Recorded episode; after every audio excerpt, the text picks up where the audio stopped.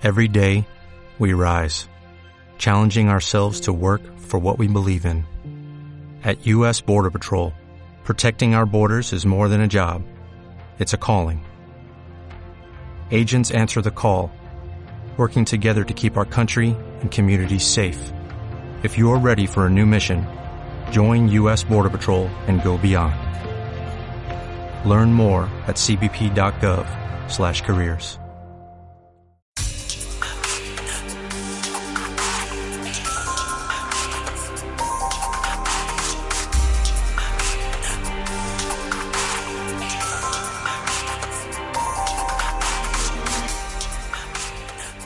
bienvenidos a Un Bit de Memoria, un programa de la red La Tecnología donde queremos contar la historia de la informática de forma sencilla y a través de sus personajes más ilustres. Os habla Pablo Trinidad, profesor de la Escuela de Informática de la Universidad de Sevilla. Y en este episodio, mm, ya que hemos hablado de tantos premios Turing, pues vamos a hablar del propio Alan Turing. Y para ello vamos a contar con la inestimable presencia del doctor Ricardo Peña, catedrático de la Facultad de Informática de la Universidad Complutense de Madrid. ¿Qué tal, Ricardo? Hola, buenas tardes. Pues bueno, mm, este es un personaje que yo tenía muchas ganas de, de afrontar, porque además es un personaje muy conocido tal vez por la parte más personal. A pocos personajes del mundo de la informática se le ha hecho algo como una película, ¿no? Y, y creo que estamos en un escenario interesante para casi para cerrar una temporada, por decirlo de alguna forma, en la que hemos estado hablando del premio Turing. Así que, bueno, un poco por entender a este personaje que le pone nombre a estos premios tan prestigiosos, ¿por qué es importante Alan Turing? Pues mira, Alan Turing eh, fue matemático, pero curiosamente los matemáticos no le han hecho mucho honor. En cambio, para los informáticos es como nuestro padre fundador. O sea, él, él fue el que fundó la ciencia de la computación, dio los fundamentos de los primeros ordenadores, incluso personalmente participó en la construcción de los ordenadores de verdad, ¿no? Con, con hardware. Y luego, pues, abrió incluso otras áreas como la inteligencia artificial, que hoy está tan desarrollada, pues las primeras ideas las tuvo él. E incluso le dio tiempo a hacer algo sobre biología. ¿No? Y, y, y, bueno, por no mencionar el tema de la criptografía que ya saldrá. O sea, es una persona muy polifacética y desde luego para los informáticos quizá la persona más importante. Uh -huh. Y bueno, para entender bien a este personaje y precisamente todas esas dimensiones poliédricas de sus, eh, de sus contribuciones, mmm, vayámonos un poco a la infancia tan peculiar que tuvo este, este personaje, ¿no? Bien. Mira, Alan Turing era hijo de una familia británica. Eh, nació en 1912. Y bueno, sus padres eh, vivían en Madras, en la India. El padre era um, algo del servicio civil británico en Madras, ¿no?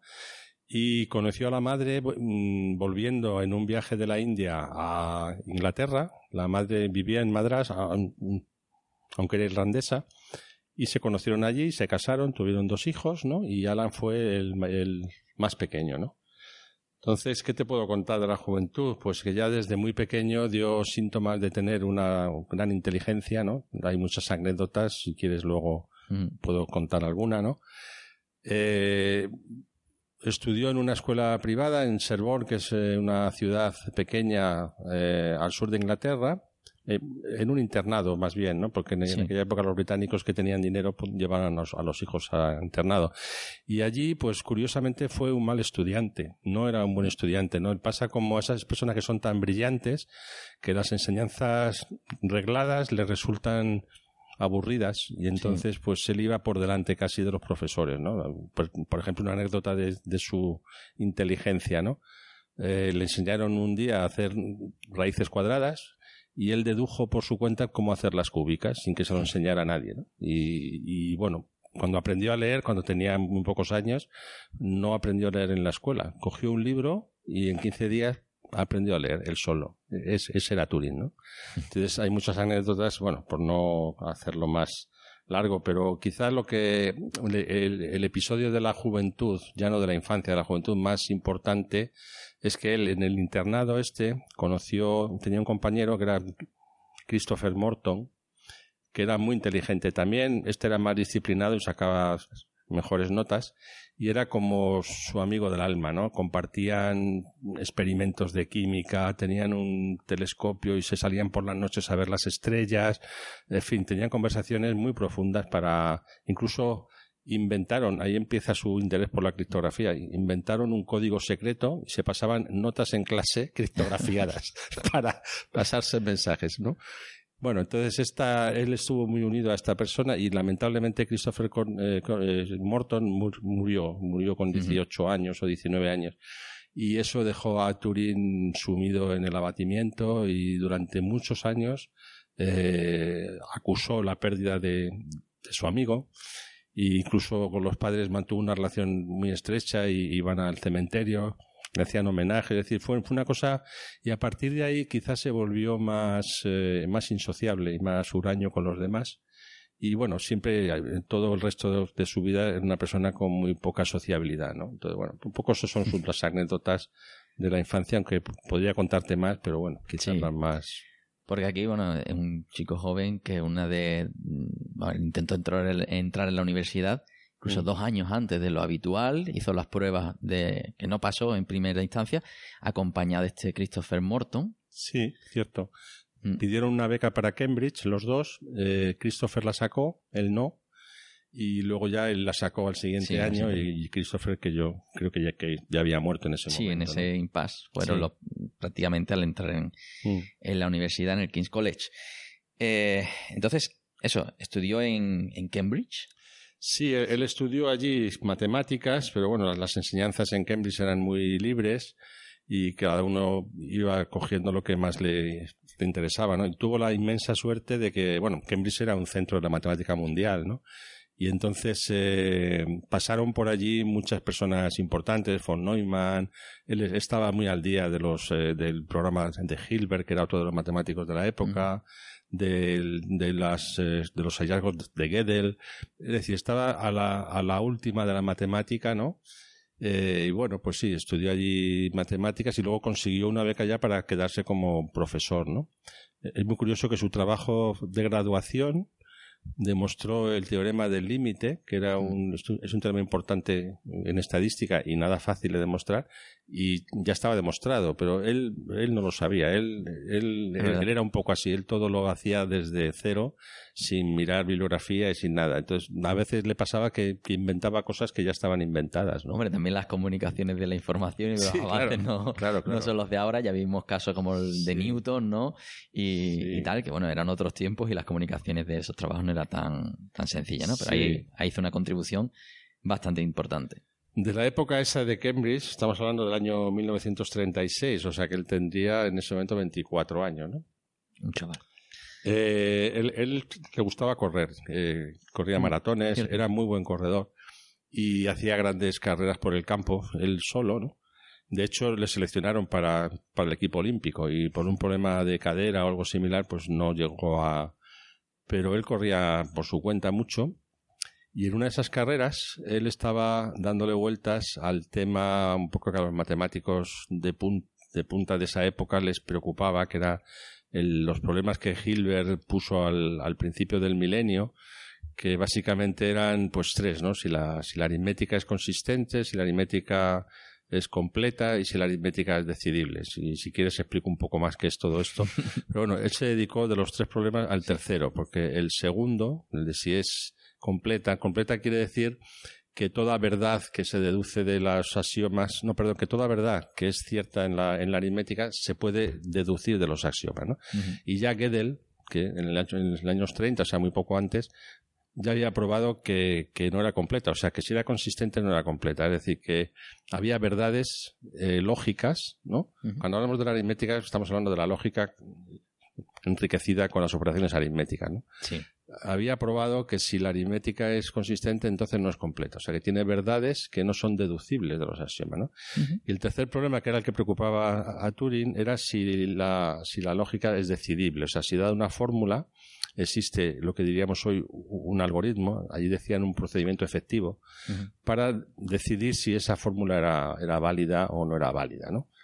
Él pensaba que no, pero claro, probar eso es un poco difícil, porque tenía primero que formalizar qué significa eso de un procedimiento efectivo. Bueno, pues eso en el año 36 dio lugar a un artículo que es donde aparecen las máquinas, la, máquina que hoy llamamos la máquina de Turing, que es donde se formaliza el concepto de cómputo. Y esa es la contribución que, andando los años dio lugar al surgimiento de los computadores. ¿no? Entonces, pues... Eso, que en las máquinas de Turing, eh, con ese contexto, al final no, no, era el fin, sino era el medio para alcanzar un fin completamente diferente. Claro, eso es una de las cosas cuando se plantean estas discusiones entre si hay que financiar la investigación básica o la aplicada o todo esto.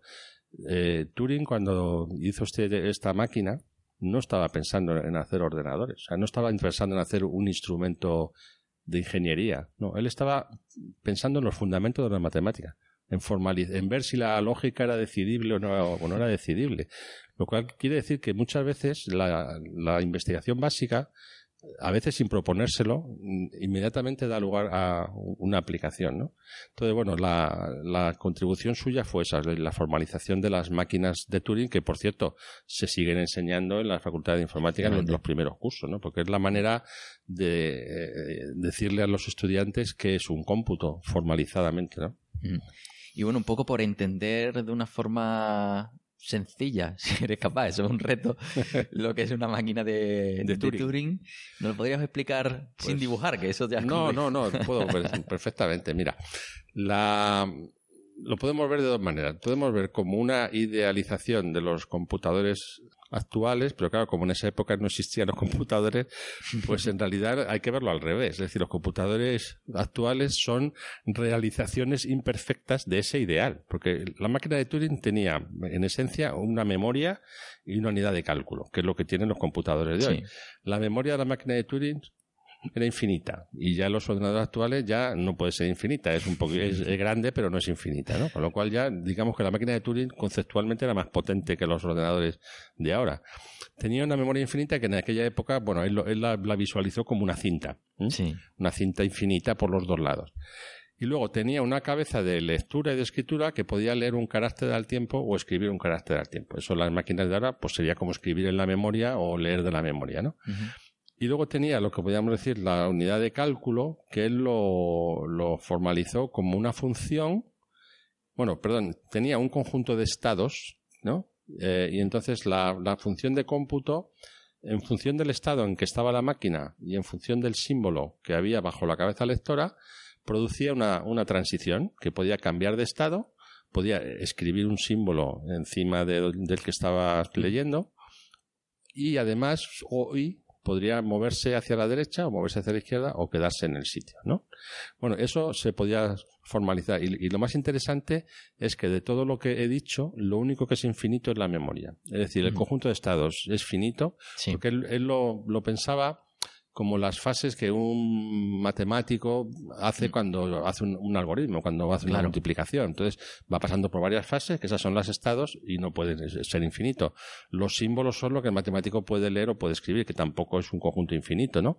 Y luego las transiciones de la máquina tampoco son infinitas, porque si el número de estados es finito y el número de símbolos es finito, pues el, y pues el número de transiciones tiene que serlo también, ¿no? Entonces lo, lo, interesante es que todo eso es finito. O sea, se puede hacer con descripción finita cómputos que muchas veces no son finitos, ¿no? Una cosa muy, muy para reflexionar, ¿no? Bueno, pues eso lo formalizó en este papel, ¿no? Muy interesante. Bueno, quizá hay algo más, pero luego, luego hablamos, ¿eh? porque es que, es que luego va, a salir von Neumann, ¿no? Sí, claro. Claro, la, por decirlo así, él, él diseñó este tipo de máquina conceptual programó con varios algoritmos, por ejemplo, los algoritmos clásicos de la aritmética de multiplicar, dividir, hacer raíces cuadradas, comprobó que aquello funcionaba, ¿no? Y entonces, claro, le resultaba insatisfactorio que cada vez que hacía un algoritmo nuevo tenía que inventarse una máquina nueva, ¿no? Tenía una máquina dedicada a, cada algoritmo. Y dijo, ¿no podríamos hacerlo esto un poco mejor? Entonces inventó lo que se llama la máquina de Turing universal, que podríamos llamarla mejor hoy en día la máquina de Turing programable, porque era una máquina de Turing, mm, una, una sola, para todos, los, para todos los algoritmos. Porque lo que hacía esa máquina es, se le cargaba en su cinta la descripción de otra máquina de Turing, es decir, la función de transición, básicamente, y entonces esta máquina con esa entrada y con una entrada de datos, Sí. simulaba el comportamiento de la máquina de Turing que estaba descrita eh, en la cinta. Era como una especie de máquina de Turing de orden superior. Digamos que sus datos eran otra máquina de Turing, ¿no? Bueno, esa máquina de Turing universal o programable es justamente nuestros computadores actuales, porque nuestro computador em- empieza vacío y tú le cargas dentro un programa, que es un Claro. algoritmo, y entonces ejecuta cualquier programa. Si cambias de programa, cambia de algoritmo. Exactamente igual que la máquina de Turing. O sea, ahí está la esencia de nuestros computadores. Efectivamente, los programas se cargan en memoria, Claro. no, no existe la magia, y los datos están en memoria y se y todo está, está ahí. Entonces, bueno, por eso la relación con von Neumann, evidentemente, cuando propone esos computadores, pues yo ya la voy intu- intuyendo, ¿no? Pero todo llegará. Bien. Entonces, en este momento, él consigue una beca en Cambridge, pero se acaba trasladando a Princeton, ¿no? Sí, bueno, que, como pasa, le pasó muchas veces en su vida, él mm, en su artículo demuestra que hay que la, que la, que la aritmética no es decidible, en definitiva, porque no lo he dicho, pero él probó que estas máquinas de Turing tienen, hay problemas que no pueden resolver, Sí, problemas que se llaman indecidibles. Y uno de esos problemas es pues, el el problema de parada, que es muy sencillo de explicar, es que una máquina de Turing no puede decidir si otra máquina de Turing se va a parar ante una cierta entrada. O sea, porque Mm. si, si eso fuera posible, se llega a una contradicción y por tanto no es posible, ¿no? Bueno, paradas significa que termine el Que programa. termina, que termina, que la máquina termina el cómputo, ¿no? Bueno, entonces, eh, con eso probó que la aritmética no era decidible, ¿no? Y curiosamente, unos meses después, porque allí, claro, como no había internet, les llegó un artículo de Princeton, de Alonso Church, que demostraba exactamente lo mismo, que la aritmética no, no era decidible, pero con otro formalismo, que no son la máquina de Turing, sino el cálculo lambda, que es otra forma Sí. de, de computar. Y entonces su, su mentor en Cambridge, Max Newman, le dijo, hombre, pues lo mejor es, ya que no eres doctor y ya que has hecho algo muy parecido con, a lo de Church, vete a Princeton con Church y haz una tesis con él. Le consiguió una beca y se fue a Princeton a hacer una tesis, que la hizo y la terminó. O sea que. Alan Turing fue doctor. Y aquí ya le mm, empieza su relación con el, con el mundo de la criptografía, ¿no? Sí, bueno, él, él trabajó ahí un poco, no solo con Church, sino que, que estuvo con von Neumann, en fin, que tenía también Sí. mucha relación con otros matemáticos. Conoció a Einstein también, porque claro, en esa época en Princeton estaban todos los científicos que salieron huyendo de, de Hitler, ¿no? Porque Hitler, Claro. científicos de origen judío, los, los persiguió y ellos se, se fueron allí y estaban allí todos, ¿no? Entonces ya estábamos hablando, estamos hablando de los años 38, 39, ya se veía que Plena la guerra. Segunda Guerra Mundial iba a empezar, ¿no? Y entonces él pensó que la criptografía iba a jugar un papel importante. Y entonces se interesó por la criptografía y incluso ideó un método criptográfico que, en fin, era un poco ingenuo porque consistía en multiplicar el mensaje por un número dado que era la clave y entonces si tú tienes la clave pues te llega el mensaje, divides por ese número y te sale el mensaje, ¿no? Eh, claro, y si no, por lo que ves es un número muy grande pero no sabes qué es, ¿no? Pero bueno, ese método criptográficamente hablando es muy débil, eh, se le puede atacar fácilmente, ¿no? Pero bueno, él en aquel momento pensó que eso podía ser útil y entonces construyó con relés, que los compró en, la, en el taller allí de Princeton, compró relés y se hizo un multiplicador con relés en binario. Y se vino a Europa con, el- con el- los relés en la maleta, ¿no? Porque él pensaba que una máquina Sí. para multiplicar podía ser útil, ¿no? Y bueno, y se vino a Europa, pero se vino a Europa, fijaos, porque él tenía posibilidades de, de quedarse en Princeton. Pero le pareció que su deber como británico pues era volver a Europa y contribuir a, a la, a la guerra desde el punto de vista de, de ayudar, ¿no? Y pensaba que en la criptografía él podría ser útil, ¿no? Y entonces aquí decide pues incorporarse al ejército, ¿no? Bueno, tuvo la suerte de que eh, la- el servicio secreto británico estaba buscando, eh, no sabía muy bien lo que buscaba, buscaba gente que descifrara mensajes. Entonces contrató lingüistas, porque pe- para el ejército los mensajes encriptados eran como, como sí, como crucigrama, ¿no? Pero bueno, pues un Sí. lingüista puede venir bien. Y este vio el anuncio y, y- y se, apu- y se ofreció como matemático, pero no, no tenían matemáticos, ¿no? o sea que tenían básicamente lingüistas. Y como este empezó a funcionar bien en el servicio secreto, pues eh, le dijeron que reclutara más gente y él ya reclutó más matemáticos y, formó un grupo de matemáticos por los lingüistas frente a lo que tenían enfrente, que era la máquina de Enigma, que supongo que me preguntarás por ella ahora. Un clásico. Pues, eh, claro, lo que tenían enfrente no era un problema para lingüistas, era un problema para matemáticos. Entonces él formó un equipo y bueno, pues empezó a trabajar en cómo descifrar Enigma, ¿no? que es otra de sus contribuciones. En este caso, más que a la criptografía, yo creo que fue una contribución a la guerra, ¿no? A, que, o a, la, paz. A la paz, más bien, a que digamos a que la guerra durara menos, ya que, ya que no venciera Hitler, básicamente. Sí, porque esta máquina Enigma no dejaba de ser un, una máquina que cifraba y descifraba mensajes con una serie de rotores que hacía que variara la clave constantemente y nadie sabía cómo aquello funcionaba.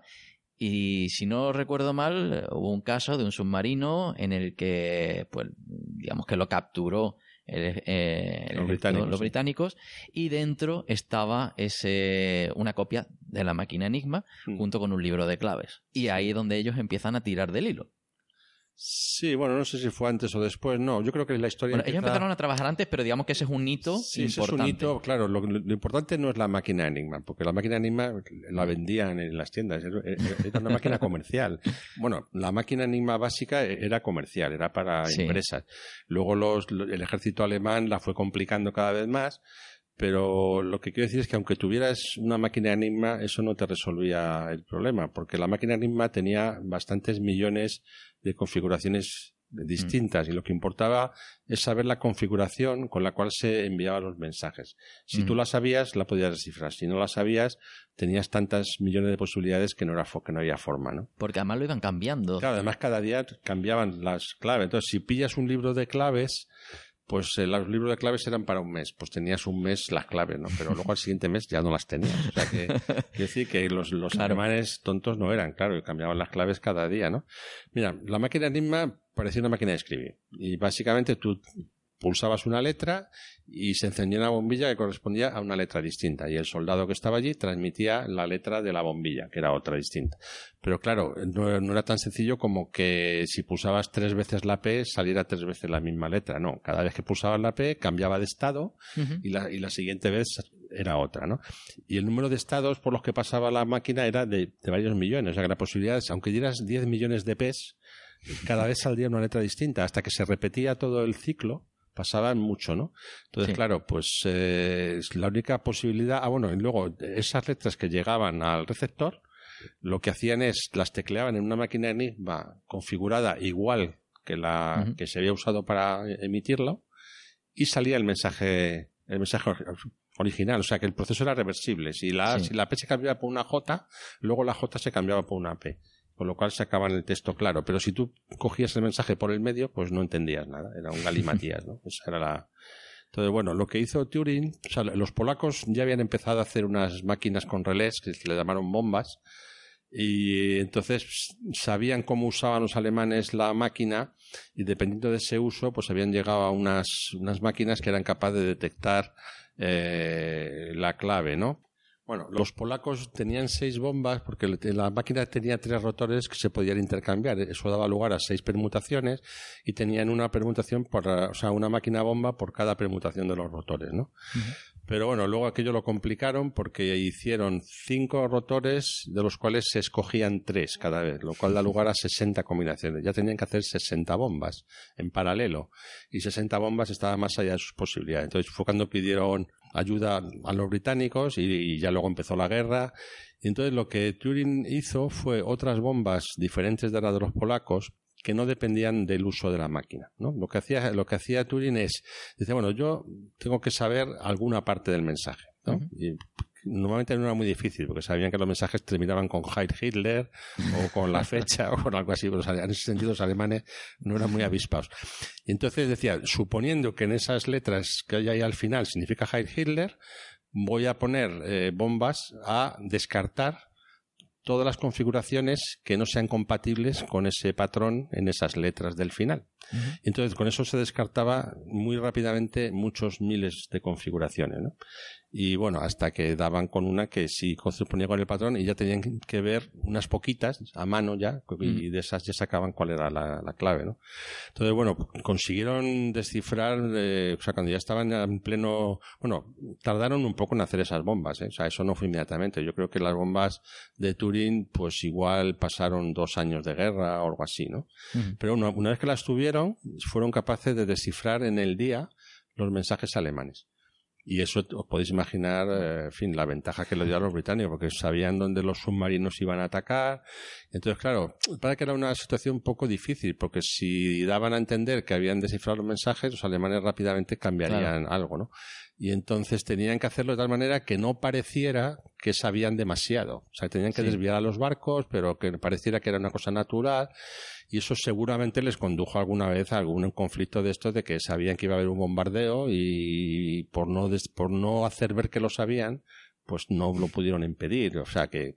Claro, que tienes que buscar pues minimizar daños en vez de contraatacar. Sí. Los militares muchas veces tienen que tomar decisiones de si dejas que mueran o, si, de, si no dejas que mueran, te descubres tú y entonces muere mucha más gente. Entonces, bueno, esas decisiones son terroríficas. Yo espero no estar nunca en esa tesitura. Y, entonces aquí sí que con ese, cuando ya saben descifrar mensajes, mm. empiezan jugando con el, diseño de ese día D, ¿no? Mm. También, en el que se intenta jugar al despiste, con los hinchables, ¿no? Con los tanques hinchables, con estas cosas que en el norte de, del Reino Unido eh, pues empezaron a, crear un ejército falso de cartón, mejor dicho. Sí, sí, Sabían, sabían dónde iba, dónde iba a ser eh, o sea, ¿cuál era el...?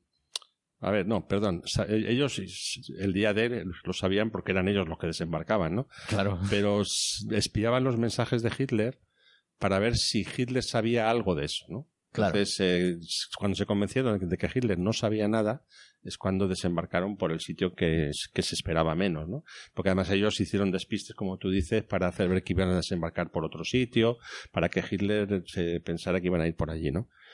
Pero bueno, eh, los mensajes esos del día D, curiosamente, son del Estado Mayor de Hitler y Hitler no usaba la máquina RIMA, usaba otra máquina diferente, se llamaba Fish, de pez, ¿no? Y también consiguieron descifrar Fish, pero ahí entramos en otra, ya no eran las bombas las que descifraban Fish, era eh, una máquina que se llamó el Colossus, que no sé si, bueno, ah.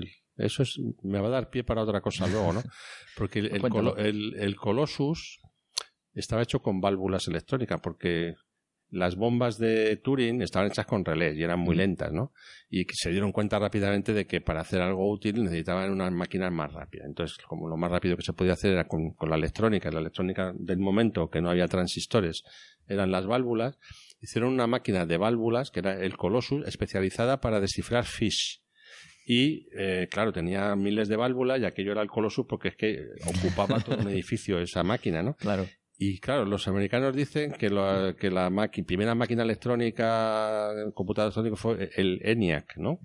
claro. Y no, fue el Colossus. Pasa que el Colossus no se conoció hasta mucho después porque hubo, al terminar la guerra, todo eso fue secreto.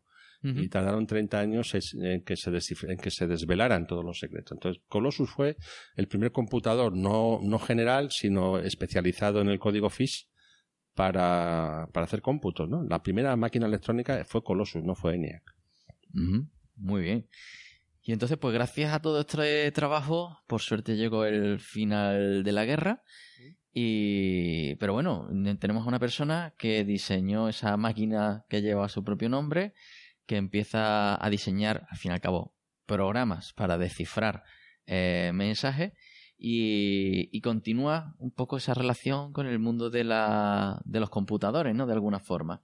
¿Qué es lo que hace después de la guerra? ¿Cómo se recicla? Bueno, aquí, aquí esto es, esta parte es muy interesante porque, claro, hay, hay, que atribuir a cada uno su mérito, ¿no? Mira, cuando acabó la guerra, todos, los norteamericanos y los británicos, sabían que había que hacer un computador. porque ya eh, los americanos con el ENIAC, que era un, un, computador también especializado, en este caso, en temas de de balística, ¿no?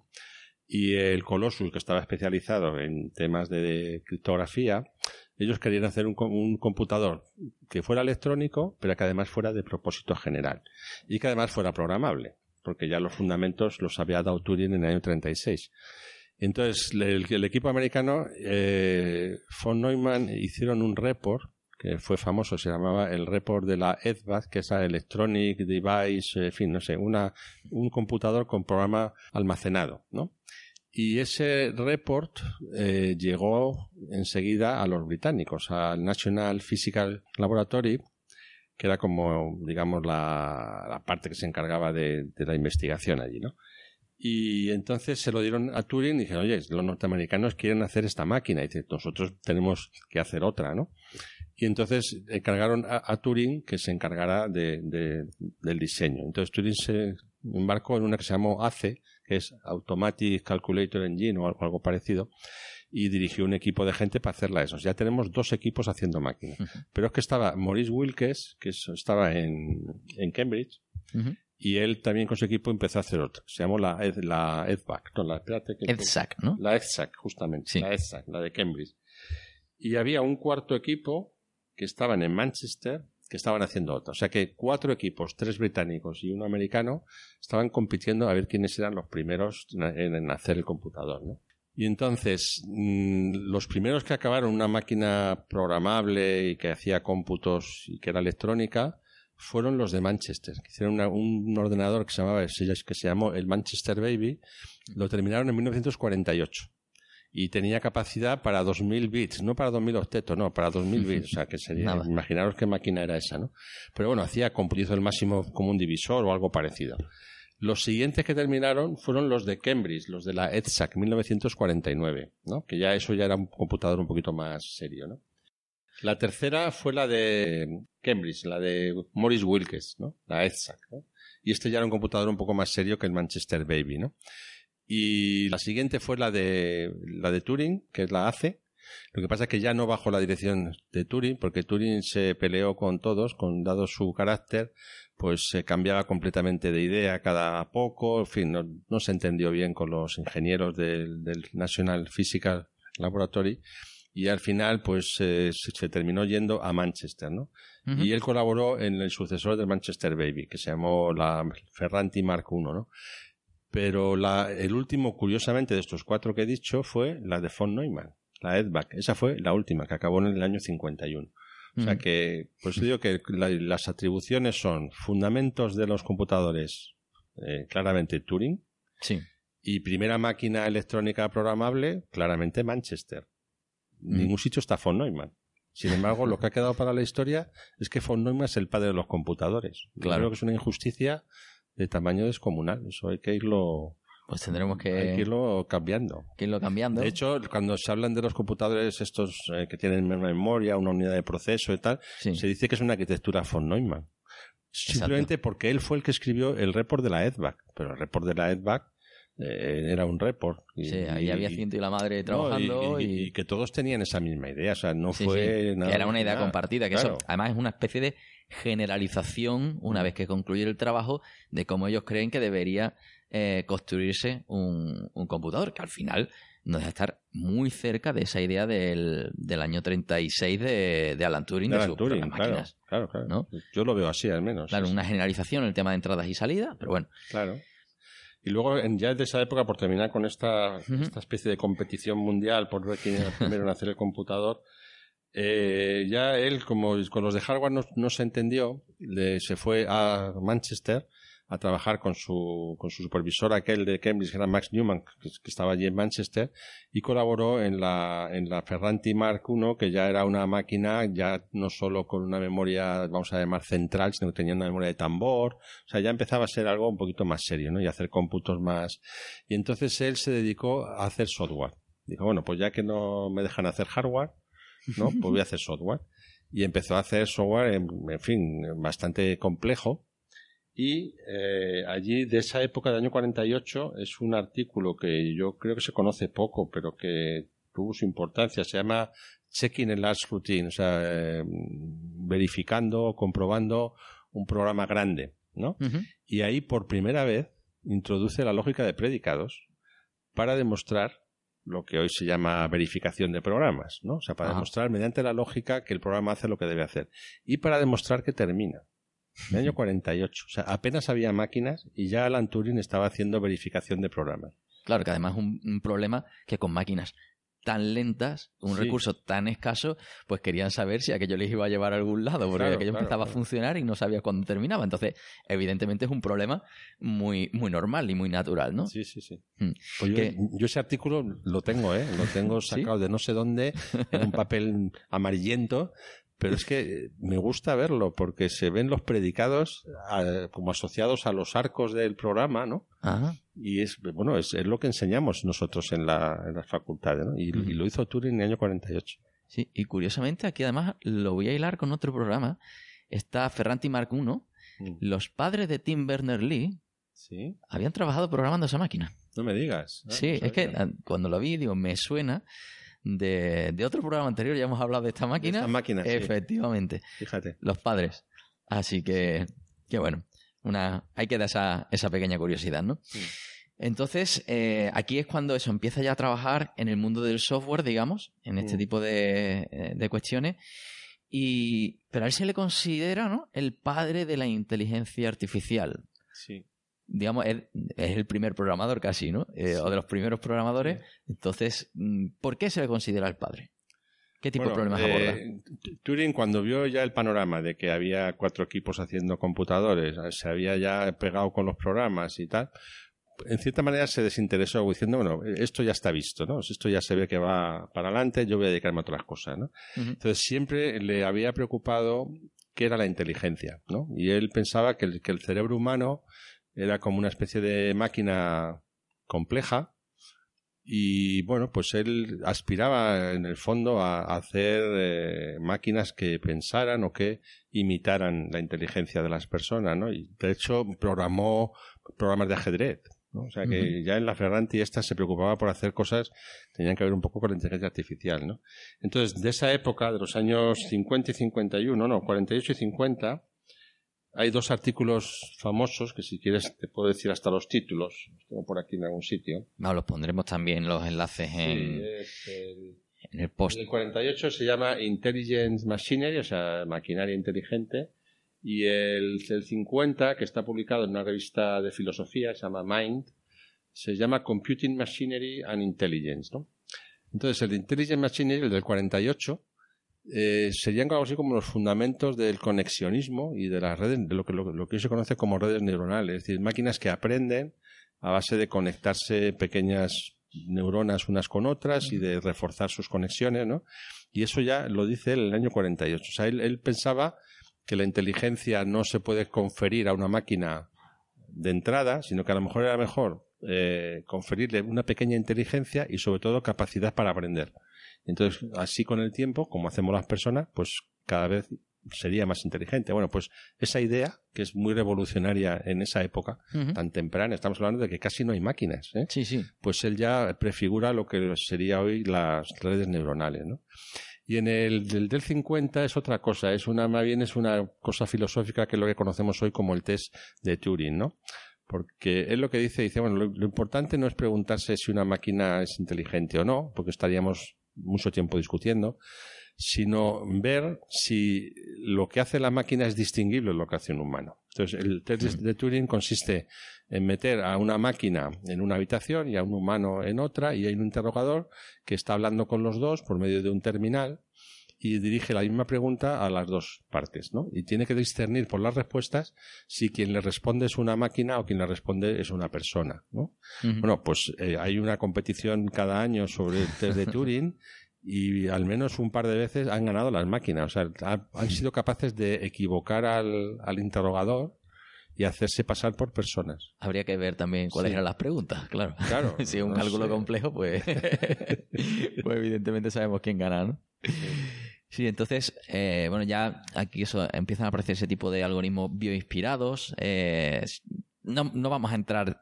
muy en detalle en el personaje porque es amplísimo, Mm. pero desde pequeño siempre, mm, digamos, no había una separación tan clara de, de entre disciplinas, ¿no? Y es una persona que la filosofía le gustaba mucho, Sí. que, que tenía un nivel de debate impresionante Mm. y, y que le gustaba mucho la, todas las ciencias en general, ¿no? Entonces llega a hacer hasta aportaciones al, al mundo de la biología, ¿no? Sí. Bueno, yo creo que lo que caracteriza a Turing es que tenía una curiosidad infinita, ¿no? Y todo le suscitaba preguntas. O sea, tú a lo mejor vas por el campo y dice, hay una piña en el suelo y tú ves una piña. Pues Turing no. Turing veía los números de Fibonacci en la forma en que estaban dispuestos los piñones en la piña. O tú ves un girasol y te parece un girasol. A Turing no. A Turing le parece que hay una progresión geométrica. Entonces, bueno, pues se preguntó un día que las manchas que tienen muchos animales, por ejemplo las cebras o los tigres, ¿no? O los lunares de los leopardos, ¿no? Que por qué se formaba el lunar. O sea, por qué, si al principio todo es una célula, por qué unas deciden ponerse de un color y otras deciden, yo creo que esa es una pregunta típica de una persona curiosa. Dice, ¿por qué pasa esto, no? Entonces, eh, bueno, pues eh, como él era matemático, lo que hizo fue hacer un modelo matemático, unas ecuaciones diferenciales donde había un, agente inhibidor, un agente activador y de la combinación de esos dos agentes pues salían zonas de luz y zonas de sombra y de ahí salían las manchas, ¿no? Entonces hizo, bueno, luego eso se ha simulado por ordenador y efectivamente se pueden simular patrones muy parecidos a los de las manchas de los animales e incluso recientemente en el 2012 se ha descubierto que ese supuesto agente activador y agente retardador existen. O sea, son unas enzimas que están ahí que realmente existen y cuando se forman las manchas de la piel responden justamente al modelo que Turing dio, ¿no? O sea que es, ya digo, cualquier problema de la naturaleza o de la vida le despertaba curiosidad y rápidamente trataba de dar una respuesta o una formalización. Sí, tenía sus herramientas, tenía su capacidad claro, y luego la aplicaba donde tenía curiosidad. Sí. Y bueno, y la mayoría pues sabemos que por desgracia este, este personaje tan importante, pues terminó su vida antes de tiempo, ¿no? Se suicidó. ¿Qué pasó, digamos, para entender este final? ¿Qué ocurrió ahí? Bueno, Turing era homosexual, que es quizá lo que la mayor parte de la gente conoce, ¿no? Quizá por la, por la película, ¿no? Sí. Y la homosexualidad en aquellos años era un delito en, en Inglaterra y él no la ocultaba, o sea, él tenía sus amantes, pero tuvo la suerte de que siempre estuvo en ambientes, digamos, más bien liberales o tolerantes y nunca tuvo excesivos problemas, ¿no?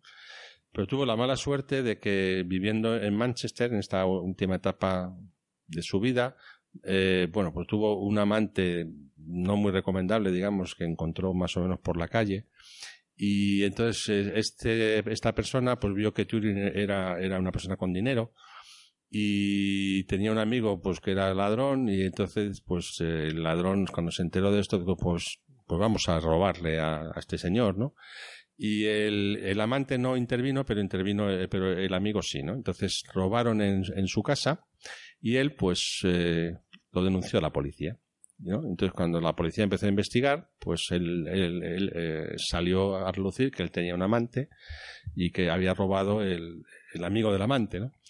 Y entonces la policía se desentendió del robo ya y ya se centró en la homosexualidad, pues porque aquí era un delito. Y claro, con tan mala suerte de que Turing era pues una persona que había tenido, había visto secretos militares, eh, conocía muchas cosas, ¿no? que había, guarda, que había jurado guardar en secreto y además estábamos ya en los años de la Guerra Fría, ¿no? Entonces, en ese ambiente, pues, eh, claro, tenía mucho miedo de que, de que esos secretos estuvieran en manos de una persona, de un delincuente, según las leyes de la época, ¿no? Y entonces le, le juzgaron y le dieron a elegir entre meterle en la cárcel o la castración química, ¿no? Algo así como susto o muerte, ¿no? Entonces, pues él eligió susto, que es la, la, castración, y le dieron muchas hormonas, entonces empezó a cambiar de carácter, eh, en fin, luego además le tenían una persecución, le vigilaban, cuando venía una visita se la controlaban, y entonces le hicieron la vida bastante difícil, ¿no? Entonces se piensa que en esas condiciones pues él decidió quitarse la vida, ¿no? O sea, los, los hechos fue que él amaneció un día en su cama, envenenado por una manzana que estaba impregnada en cianuro, que muchos dicen que si es la manzana de Apple o, no, ¿no? Parece ser que no, que no está claro. Y entonces, eh, bueno, pues pareció una muerte accidental. Entonces, eh, yo, vamos, todos los historiadores piensan que fue un suicidio, ¿no? Pero él estaba muy unido a, su madre y entonces no quería dejar el recuerdo de que se se había suicidado. Entonces simuló como que había sido un accidente, ¿no? Que trasteando con, eh, pues tenía en su casa de todo, ¿no? Tenía aquí cosas de química, herramientas, y entonces pues poco dar a entender que, que, murió accidentalmente, ¿no? Pero todos pensamos que no fue así, ¿no? Entonces mm. Turing murió con 42 años y claro, muchos nos preguntamos qué hubiera pasado si hubiera tenido una vida normal y lo hubieran dejado llegar a los 80. Si lo hubieran dejado llegar a los 80, nos hubiéramos puesto en los años 90. En los años 90 ya había internet, había transistores, había máquinas muy rápidas. Y claro, imaginaros lo que hubiera sido Turing en, en esa época, ¿no? Una persona además con las ideas tan claras sí. de lo que debía ser la, la, computación y un claro adelantado a su tiempo. Así que podríamos haber vivido todo esto mucho antes. Nos hemos perdido un, gran sabio. Pues imagínate la Guerra Fría con Internet. sí, ya se le hubiera ocurrido algo. ¿eh? Pues bueno, pues eh, evidentemente hay muchísimos detalles eh, dentro de la historia de este importantísimo personaje que da nombre a, a estos premios de los que hemos estado hablando tanto. Y yo creo que en cierta forma pues este era un, un, punto de parada obligado. Así que, que, bueno Ricardo muchísimas gracias por hacernos entender a Alan Turing y, y, de aprovechar este hueco que aquí la jornada Sistere que estamos organizando en Sevilla esta vez juego en casa y que, y que bueno que hayas aprovechado un huequito para, para grabar este programa muchas gracias a ti Pablo pues bueno, pues os recordamos que podéis escuchar este y otros programas de la red La Tecnología en iTunes, en iVoox y en tecnologería.com. Además, podéis encontrarnos en Facebook y Twitter como Tecnologería y también siempre podéis escribirnos si queréis entrar en contacto con nosotros, queréis eh, hablar de algún personaje en concreto en hola Un saludo y hasta la próxima.